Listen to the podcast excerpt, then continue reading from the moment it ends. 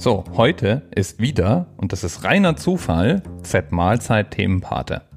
Und bei dem Eintrag, den er in der Themenpatenliste gelassen hat, war ich erstmal verwirrt. Da stand nämlich als Themenanker 425 Mikrometer.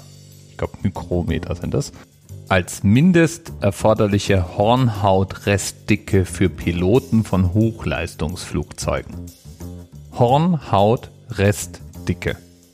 Man muss schon sagen, die deutsche Sprache ist großartig, oder? Hornhautrestdicke, das ist so ein Wort, da frage ich mich, wie man das wohl ins Englische übersetzen würde. Moment. Google Translate. Hornhauttest Dicke.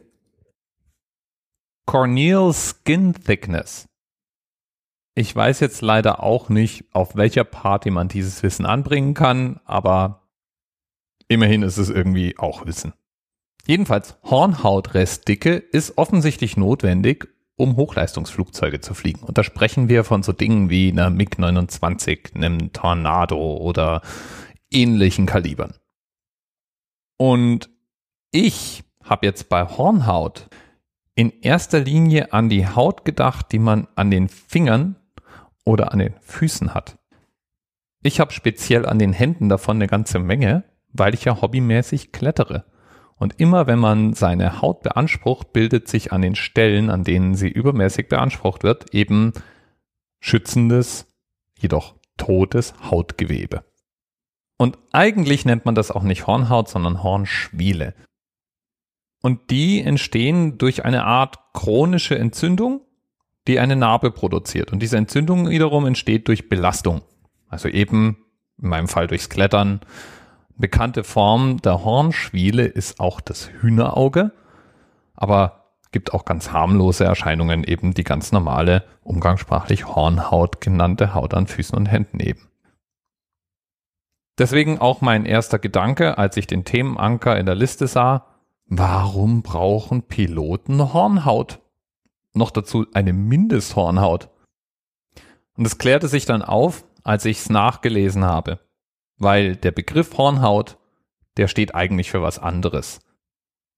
Als Hornhaut bezeichnet der Fachmann nämlich die durchsichtige, mit Tränenflüssigkeit benetzte, gewölbte vordere Seite, die äußerste Haut des Augapfels.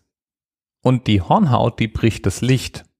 Und wie dick die Hornhaut ist und welche Form sie hat, beeinflusst damit eben auch, wie scharf wir sehen. In verschiedenen Augenoperationen kann diese Hornhaut auch verändert werden. Es gibt natürlich auch Krankheiten, die diese Hornhaut angreifen können. Und auch das Alter verändert diese Hornhaut.